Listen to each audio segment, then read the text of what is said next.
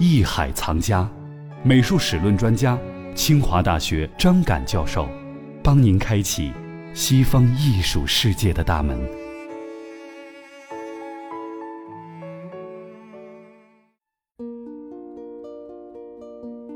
欢迎您在广告之后继续来关注《艺海藏家》，我是永峰。今天呢，我们还是邀请到清华美院史论系主任张敢教授为我们讲述盛期文艺复兴美术。意大利盛期文艺复兴美术是西方美术史上的巅峰，创造了后世难以企及的经典。首先呢，艺术家们都有着深厚的人文修养和艺术天分；其次呢，他们创造的艺术有更加恢宏的规模，大型的作品在建筑、雕塑和绘画当中流行，例如米开朗基罗的《大卫》，还有西斯廷天顶画。最后，在盛期文艺复兴的作品当中，人物的精神与肉体都臻于完美和理想，显示出了艺术家们对于综合语言概括的向往。这使盛期文艺复兴作品当中的人物呢，就具有了叱咤风云的气概。接下来呢，我们还是邀请朋友们继续走进艺海藏家，了解这一时期著名的三位艺术家和他们的作品。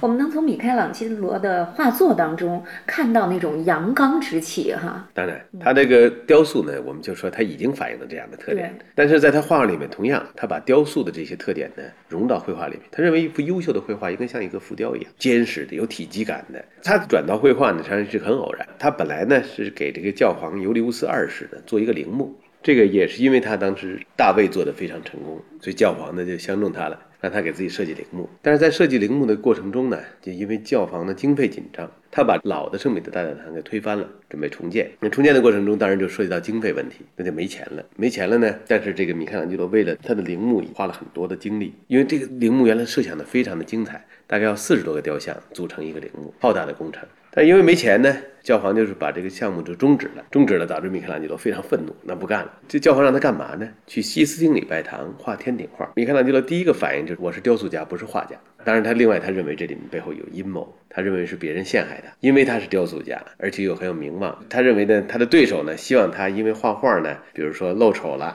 达不到那么好的水平，这样的话呢，他的名声就受影响。那这样呢，谁能够从中得利呢？就是拉斐尔。当然，这是米开朗基罗呢，他是这样认为的哈。他认为这一定是拉斐尔的老乡，也是他的这个亲戚，就是那个布拉曼特在后面操纵。他这是他的一方面的设想，但实际上呢，也可能不是这样，也可能确实就是因为经济原因导致的。但是甭管怎么样，从一五零八年开始呢，米开朗基罗在教皇的压力之下，开始了壁画创作，就是西斯廷礼拜堂天顶画。西斯廷礼拜堂呢是教皇的专用的礼拜堂，私人礼拜堂。十五世纪八十年代建成以后呢，这个礼拜堂呢也成了这个历任教皇选举的地方，所以它的位置是非。常重要，所以大家看丹布朗有个小说叫《天使与恶魔》，那里面就谈到这个教皇的选举，就谈到这个西斯廷礼拜堂，就在这个里面。啊，所以它是基督教世界里面非常重要的一个核心的一个部分，所以能在那儿有一个壁画也很了不起。因为在此之前呢，十五世纪八十年代的第一批壁画的创作呢，就是皮鲁吉诺呀、吉兰达约呀这样的一批艺术家，包括波提切利啊，他们在里面去创作完成。应该说都是比米开朗基罗更长一辈的人，当时十五世纪的那些著名的大师完成的作品。那么现在把这个天顶画交给他了，然后这个米开朗基罗呢，当然就说这个将近六百平米的空间里面，他创作了《创世纪》里面的九个这个场面，这里面呢有众多的人物，非常的恢宏。作品呢，其中最重要的一张呢，就是创造亚当，在一个大的画面里面，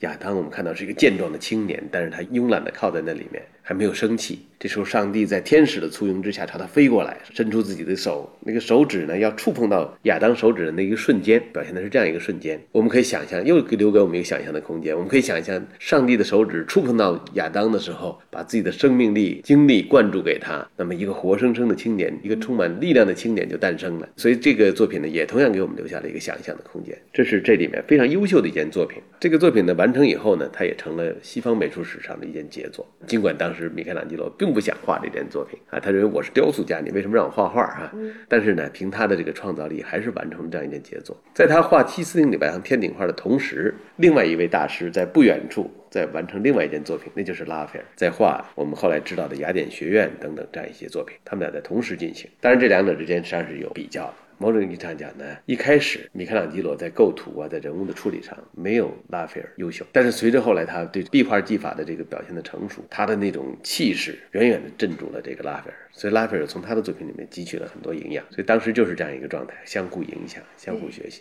我们现在在看雅典学院和米开朗基罗所创造的这个西斯廷的这个壁画，似乎有一点点相似之处，是吧？某种意义上讲呢，这个拉斐尔呢，他比米开朗基罗又小八岁。他生于一四八三年。这个拉斐尔是个非常聪明的人，他是善于从这个达芬奇身上和米开朗基罗身上都来学习。我们可以看他的人物造型啊，这些体量啊，这个气势上面呢。受米开朗基罗的影响，但同时呢，他的人物又更加优雅，所以他把这个两个大师的一些优点呢，他集中在自己身上了。所以这三个人都代表了盛期文艺复兴的最高水平，但是他们完全走的是不同的道路。所以米开朗基罗他这个活了八十九岁，他一生完成了很多作品。他这个壁画当中还有一幅是比较著名的《最后的审判》，是吧？最后的审判呢，也是在西斯廷礼拜堂里，所以大家可以想，西斯廷礼拜堂里有米开朗基罗的两件作品，一个是天顶画，一个是最后的审判。最后的审判呢，是一五三四年创作的。那个时候他将近六十岁了，然后绘制了这么大的一张绘画。他表现的是，应该是在这个人类终结的时候，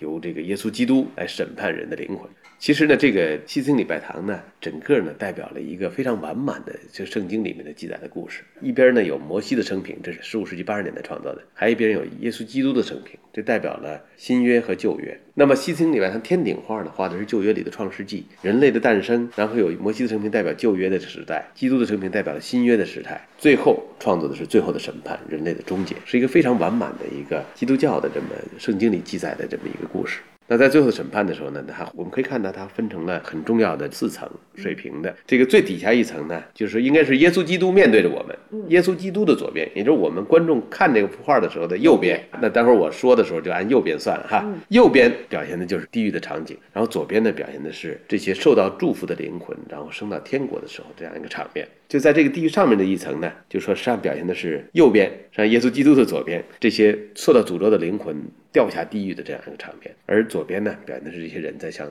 天国飞升的这么场面。然后在最主要的这一层，也就是说，我们从底下往上数第三层，那在这一层呢，实际上表现的耶稣基督簇拥着他的就是这些过去的圣徒。那再往上呢，那一层呢，实际上表现的是两个，右边是耻辱柱，就是当年呢，耶稣基督被抓住以后呢，捆在那个柱子上受到的鞭打。然后呢，左边呢。像十字架，就是他去世的时候呢，被钉在十字架上，表现这样一个内容。如果我们翻过头来看的话，按耶稣基督这个场景画的话，耶稣的左边呢是受到诅咒的这一面，右边呢是受到祝福的这一面。过去的最后的审判呢，都是用这样的方式来表现的。所以他也一方面继承了这种传统，但同时呢，在人物的这种塑造上面呢，也有它的特点。人物都是一些健硕的，甭管是男人还是女人，都是裸体的、健硕的一些形象。这个表现了这个米开朗基罗对人体的那种热爱。同时呢，他把所有人都表现成裸体的，因为在这个最后的审判的时候，你穿不穿衣服已经不重要了。那时候你要关注的是灵魂能不能被上帝所认可，是吧？所以这个时候表现的都是一些裸体的形象。当然后来呢，大家认为在一个教会这么重要的一个礼拜堂里画这么多裸体的人，有伤风化，所以有些形象呢被改掉了。你比如像这个里面有圣凯瑟琳的形象，就是其中有一个穿着绿色的衣裙的一个女性形象，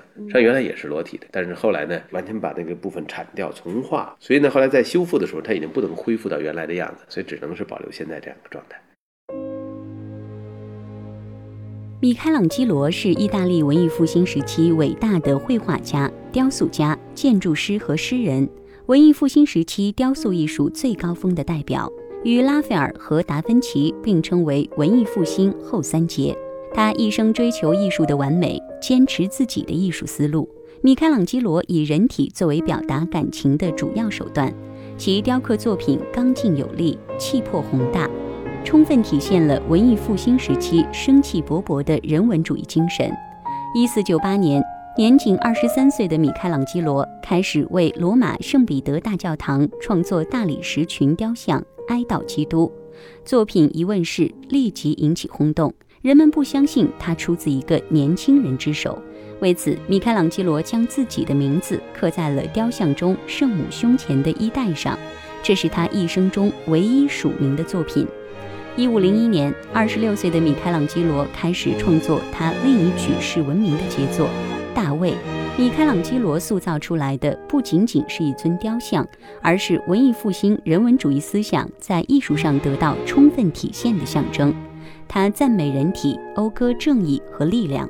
这尊雕像被认为是美术史上最值得夸耀的男性人体雕像之一，也成为后世艺术家学习雕塑的楷模。此外，在米开朗基罗的大量雕刻作品中，摩西和昼、夜、晨、暮以及垂死的奴隶、被缚的奴隶也被认为是旷世之作。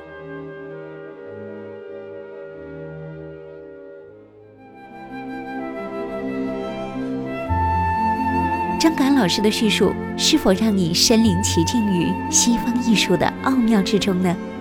就请继续关注《艺海藏家之西方艺术史》。